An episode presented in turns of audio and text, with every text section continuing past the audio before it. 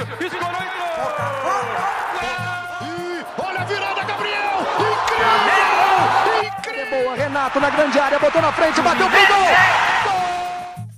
Romário guardou, é campeão! É campeão!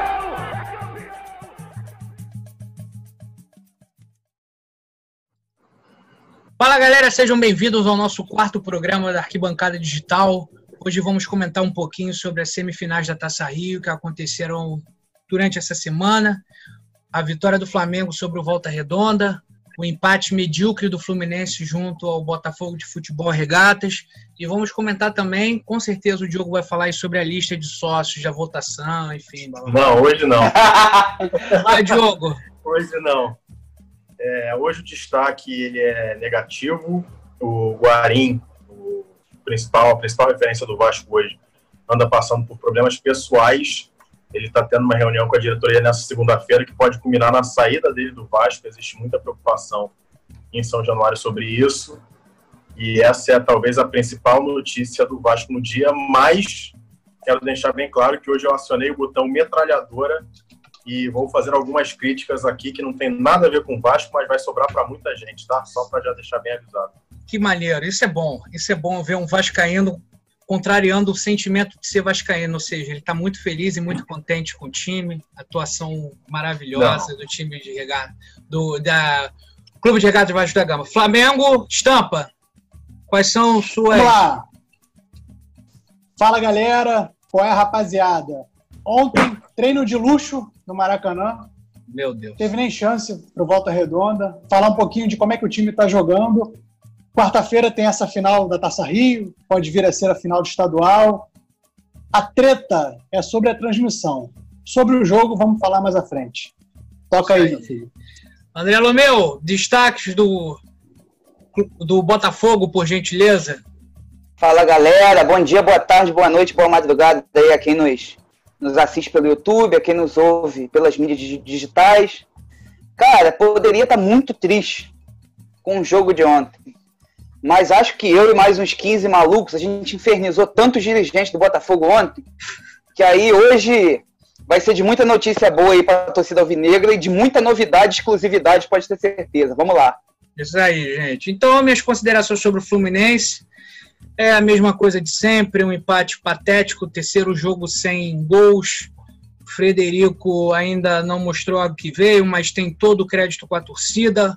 Ontem o Odair Helmans veio com esquema tático com três volantes, surpreendendo de- até Deus, porque ninguém imaginava que Dodi ia jogar ao lado de Hudson e deixar, deixar aqui registrado a épica partida de Nino e Dodi. Incrivelmente, e o meu destaque negativo vai para sempre para o Gilberto. É, porque, infelizmente, não, não dá, não dá, não dá, não dá. Tem alguma coisa errada.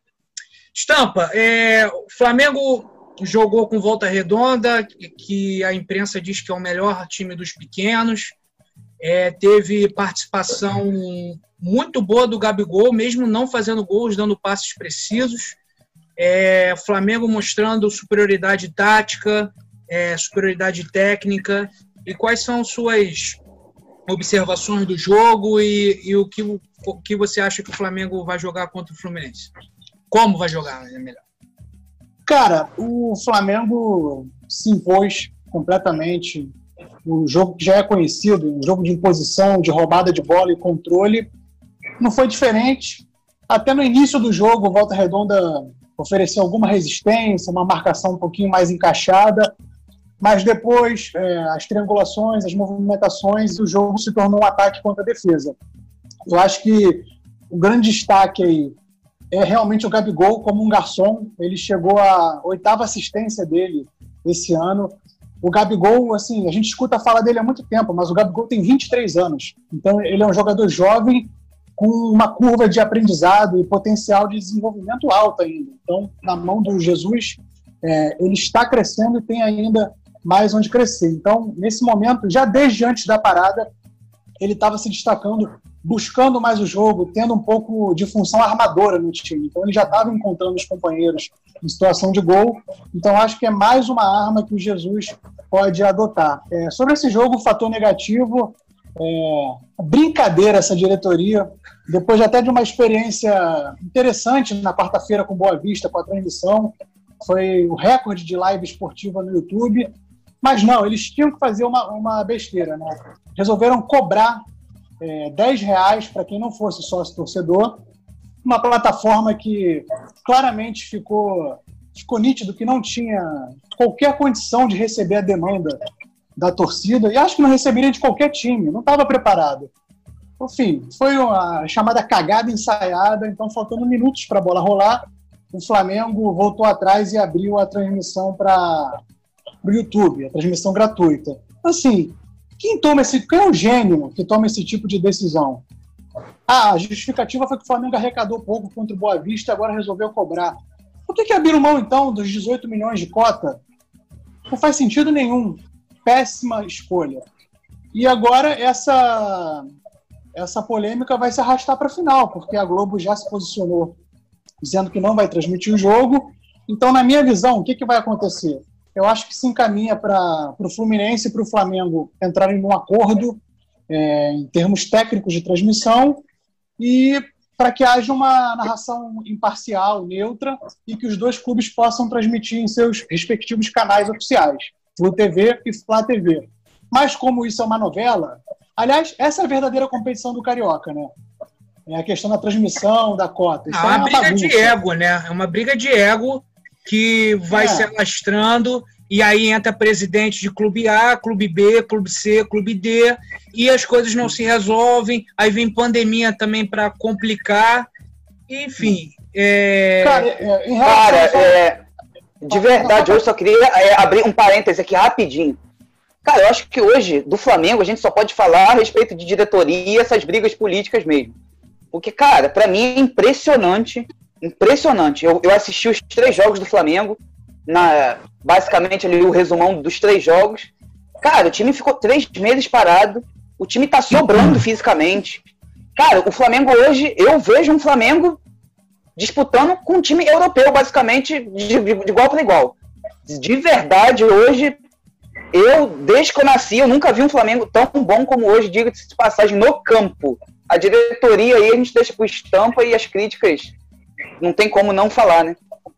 É, pra, é concordo, mas para falar um pouquinho de campo e bola, é, acho que nesse momento, com todo respeito ao, ao co-irmão, tricolor das Laranjeiras, é, em condições normais de pressão e temperatura, tem como a disparidade tática, técnica e física, principalmente a física, nesse período que o Fluminense voltou a treinar depois, é muito forte.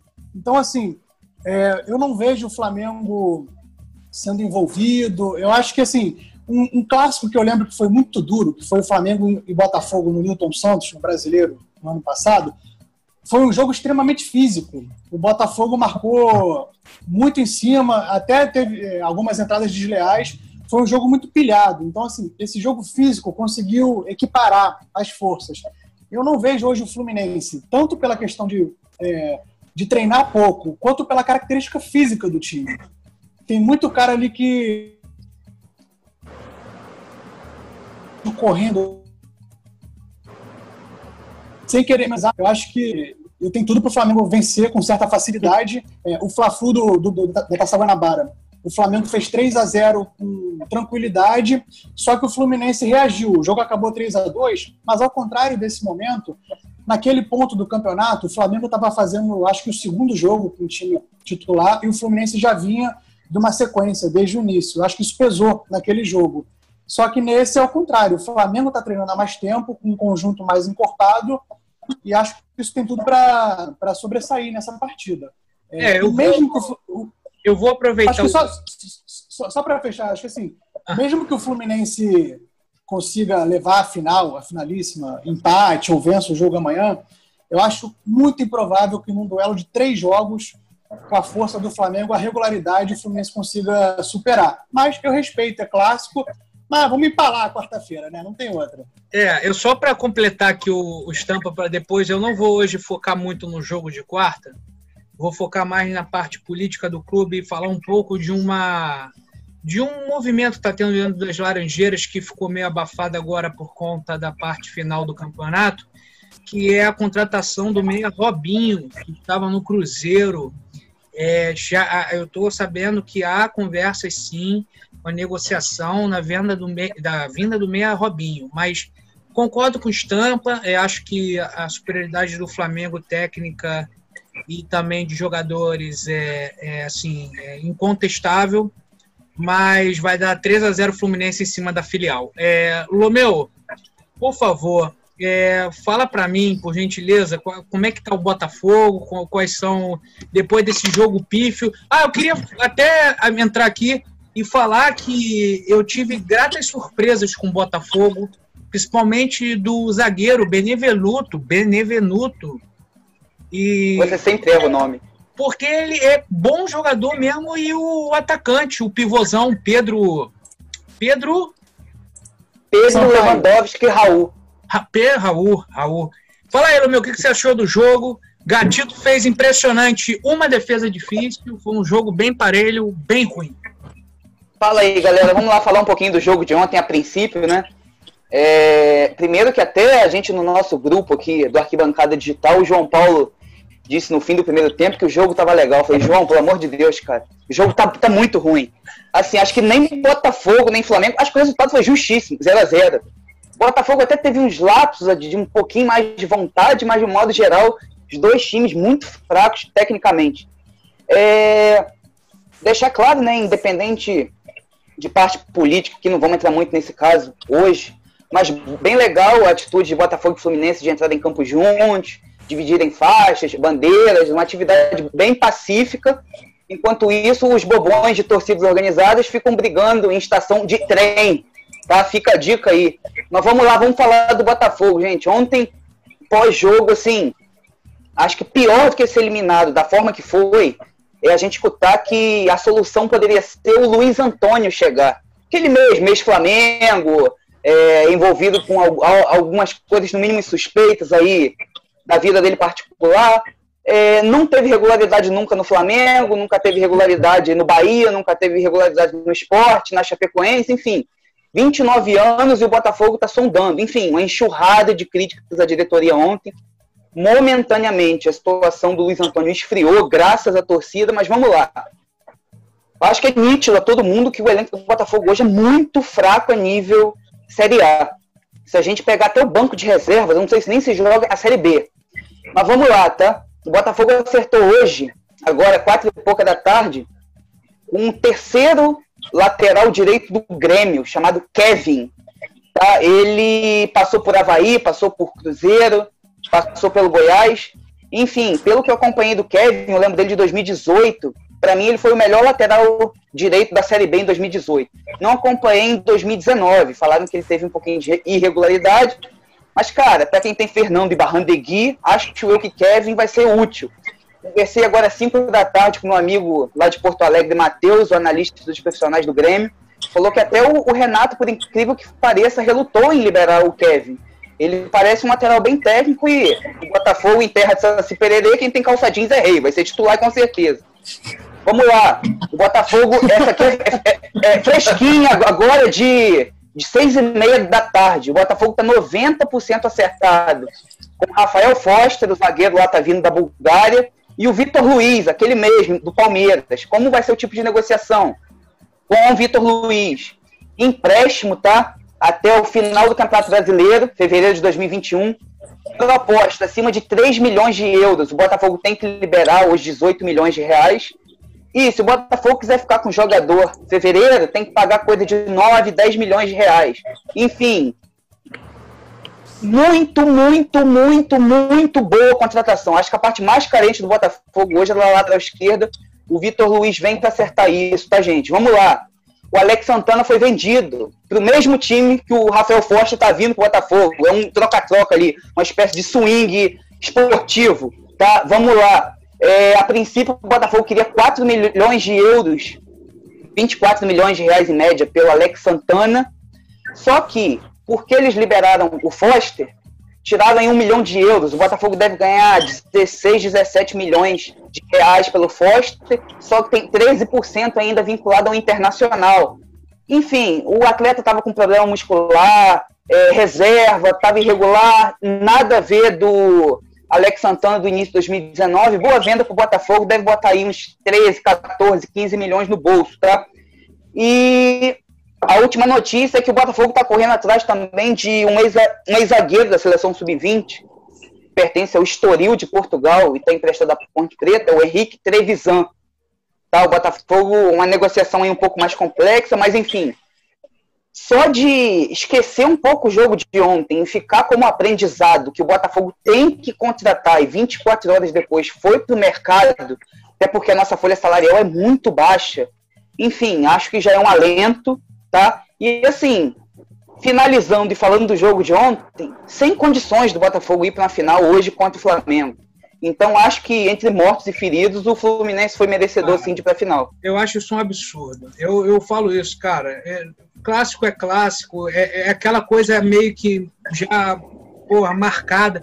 Você vai jogar contra o Flamengo, é impossível que os jogadores, mesmo sendo é, de, de pior categoria, eles não cresçam, cara. É muito louco isso. Eu conversei ontem com vários tricolores que chegaram para mim e falaram assim: pô, eu tô eu, tô, eu tava quase não torcendo pro Fluminense pra, pra gente não passar vergonha com o Fluminense. Isso é um absurdo. Sabia, sabia é um disso. Absurdo, não concordo, mas é sabia. Eu torci e muito, porque a filial é, treme a base quando joga com a gente. Treme, treme. Gabigol amanhã, Gabigol quarta-feira não vai ver a cor da bola.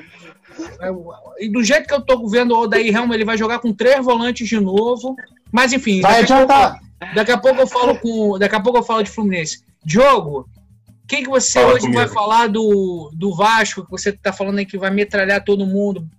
Não, não, não. Vamos lá, vamos por partes. Primeiro do Vasco, é, cara, do jogo de, de quinta-feira, Vasco e Madureira, não tem muito o que falar. Foi um jogo muito sem vergonha, ganhou de 1 a 0 mas foi eliminado. Destaque mais uma vez foi o Germancano, que artilheiríssimo, nove gols em 13 jogos. É, assina aí melhor atacante do Brasil em 2020, pode anotar o que eu estou falando. É, negativamente, a questão do Guarim, ele passou por problemas pessoais, é, botão fofoca acionado. Parece que ele terminou com a mulher dele, é, sozinho aqui no Rio, sem a família, a ex-mulher, todo mundo na Colômbia. E, enfim, ele está cogitando, é a reza lenda, né? Ele está cogitando fortemente ir embora do Vasco para ficar perto da família. Se reuniu hoje, segunda-feira, com a diretoria deve dar resposta essa semana. É, o clima é de total pessimismo, ainda mais porque ele é o principal jogador e perder ele nesse momento ia ser muito duro. É, ele chegou esses dias a fazer uma live no Instagram dele em São Januário, sozinho. É, parece que querendo sentir talvez o calor da torcida numa tentativa de, de enfim, de mostrar para ele mesmo que, que ele tem que ficar. Ele que é um cara que é identificado com o clube, ele fez uma tatuagem da Cruz de Malta no braço ele já mostrou que ele tem carinho pelo Vasco e acho que a única coisa que poderia segurar ele agora é um apoio do clube e da torcida. E, enfim, é... cara, fica aí a torcida de fato para que ele fique, porque perder o Guarim ia ser uma tragédia para o Vasco nesse momento. Agora, encerrando o assunto Vasco, porque eu acho que o Vasco está eliminado, o Vasco não tem mais muito o que falar. Diogo! A, a transmissão foi boa do jogo. O Vasco teve que fazer tudo às pressas, mas foi uma transmissão. Alguns problemas de áudio, mas eu achei que foi bem. Foi bacana. Olha, torcedor... foi legal. Eu acho que foi bom o fato de poder ter assistido o jogo que não ia ter transmissão. É, não curti muito a, a, a, parte humana, vamos dizer assim, no sentido. É, eu assisti o jogo no primeiro tempo, o narrador que estava narrando antes do Sandro Gama parecia que estava narrando uma partida de rádio. A bola estava ganhando na defesa e o cara estava super animado para um jogo tenebroso e, enfim, passando uma emoção, assim, não que seja ruim passar emoção, mas acho que era totalmente desnecessário no momento. Mas, assim, acho que a isso não cabe crítica, eu acho que foi legal o fato de ter passado o jogo, de poder acompanhar, entendeu? Eu acho que, que foi importante, o Vasco arrecadou um dinheirinho aí, enfim. Eu acho que no final das contas o saldo foi muito positivo.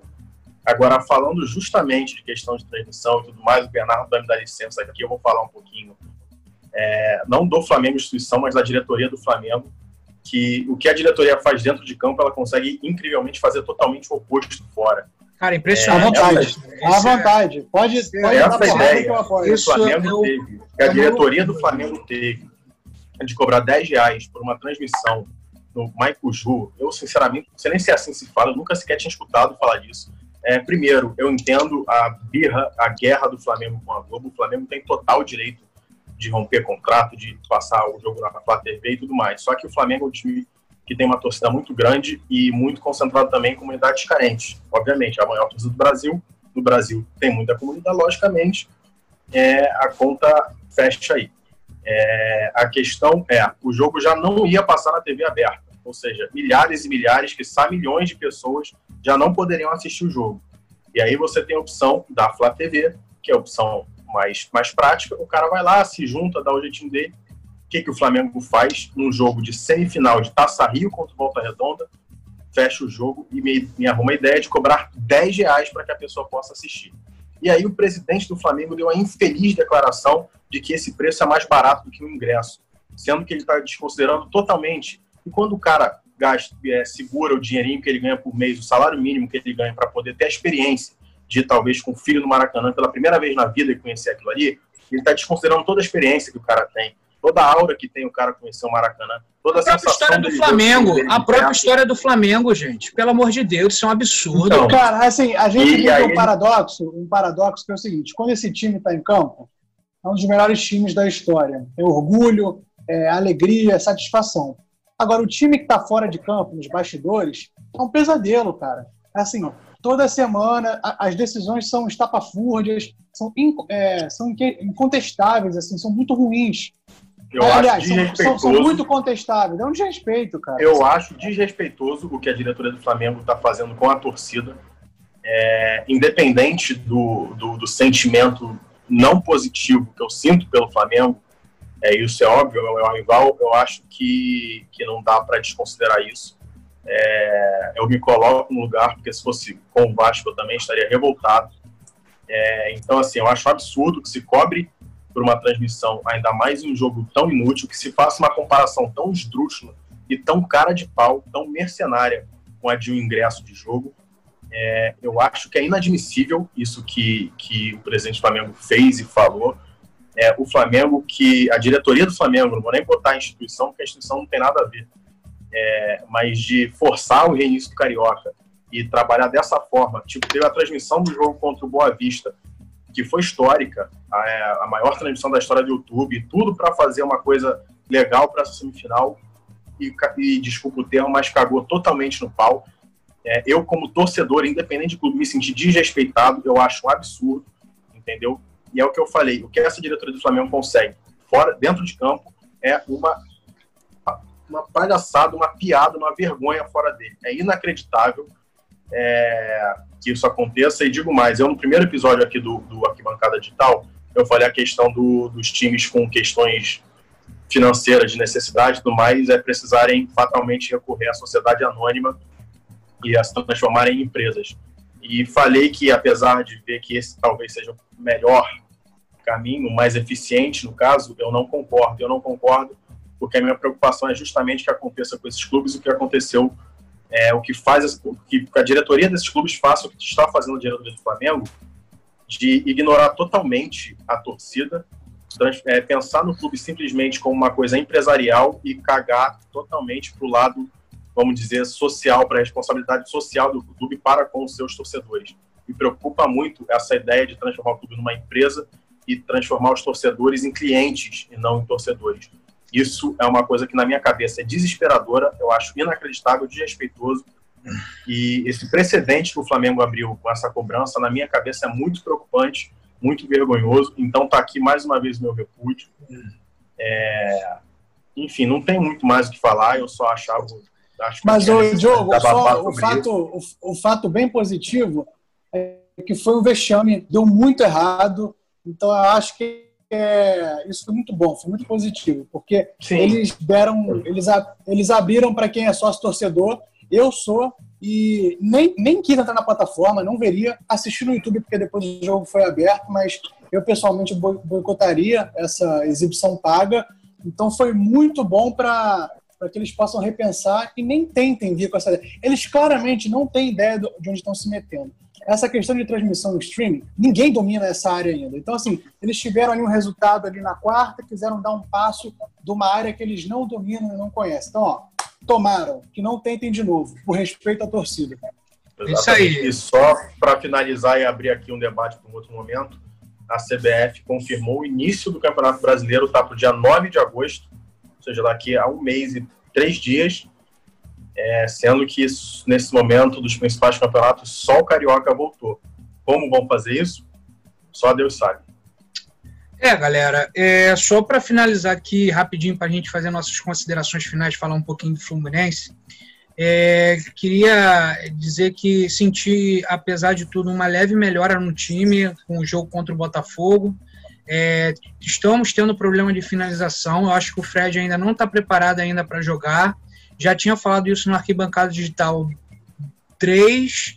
Não sei se. Mas ele tá fininho, João. Tá não, fininho sim, ele, cara. Sim, cara, mas o, tá problema é o, mas, o, mas o problema é o seguinte: é, o Fluminense, o Odaí gosta de jogar com três, dois atacantes abertos e um centralizado. É, o Fluminense estava jogando com o Evanilson, Wellington Silva e Marcos Paulo. O Evanilson, ele foi para mim um destaque na reta final do Brasileiro do ano passado. E ele é o que tem as características mais, é, vamos dizer assim, parecidas com a do Fred. O Fred, é assim, inegavelmente, ele é muito melhor pivô do que o Evanilson. E muito mais, assim, vamos dizer assim, a história do Fred é incomparável com a história do Evanilson. Mas o Evanilson, ele, ele ajuda muito o time porque ele é muito veloz. E ele estava tendo uma, uma, vamos dizer assim, uma participação nos gols e nos jogos bem interessante. É, quanto ao Flamengo agora, eu espero sinceramente que a gente tenha uma, agora falando sério, uma melhora principalmente na organização tática. Acho que o Fluminense ainda está pecando muito passe errado, muita faltinha desnecessária. E, vamos pegar um gigante que está estruturado, mas é, eu, eu, sinceramente, a única coisa que me preocupa, tirando o lance do futebol, é como o Mário vai se comportar.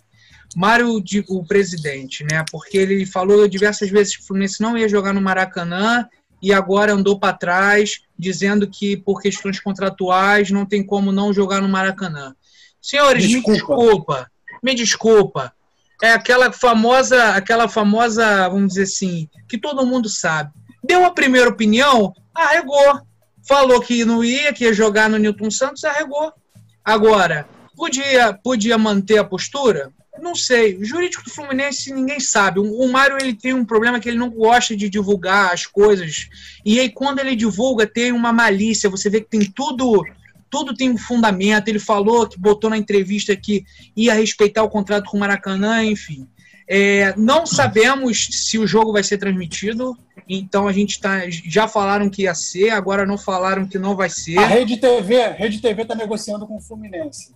É, teve esse problema também. Que tristeza, hein? Que, que, que... Não, tô falando sério, a notícia. Não, cara. sim, sim, sério. sim, sim, mas vamos ver, vamos ver. Então, fechar o nosso programa porque já está batendo o time. Estampa, muito obrigado. É, agradecer, antes de tudo, eu vou finalizar, mas agradecer o pessoal aí que compartilha, divulga, se inscreve no canal aí. Muito obrigado, muita gente aí que acompanha a gente. É, por favor, gente, se vocês tiverem alguma crítica, alguma ideia para a gente conversar aqui, por favor, mandem para a gente no Instagram, no YouTube. E é isso, Estampa. Boa noite, muito obrigado. E quarta-feira, tudo nosso. Valeu. Olha só, só para meu, meu destaque final, pegando um gancho no que você falou, é o que eu já falaria. Em outros programas eu falei que o torcedor tem que ter, tem que ser crítico com o clube, por mais que ele ame o clube. Essa história do Fluminense, não acho que o Fluminense arregou, não. Eu acho que o Fluminense escolheu ter uma postura. Um pouco de oportunismo, mas o oportunismo faz parte das relações políticas e institucionais. Naquele momento, para dizer que é a favor da vida e tudo. Quando agora, numa segunda situação, vai jogar no Maracanã. Então, assim, é um pouco irônico, mas é para o torcedor ver que não existe esse mundo bonitinho, dos ossinhos ah, carinhosos. Sim, sim, Futebol sim. é negócio. Então, assim, tem hora que a postura vai ser aquela, porque é interessante ter aquela postura, e tem hora que a coisa muda. Então, assim, seja crítico com o seu clube, porque é, é pior para você ficar repetindo e falando amém para tudo que dirigente fala. O torcedor tem que ter crítica com o seu clube. Isso é bom pro clube e para a torcida. Quarta-feira, olha, tenho pena de você no próximo programa. Ah, eu adoro isso, ainda bem que isso vai ficar registrado. É, André Lomeu, muito obrigado, parabéns aí pelas notícias, sendo altamente elogiado aí pela Sociedade Alvinegra com, com, com louvor aí pelas informações, hein?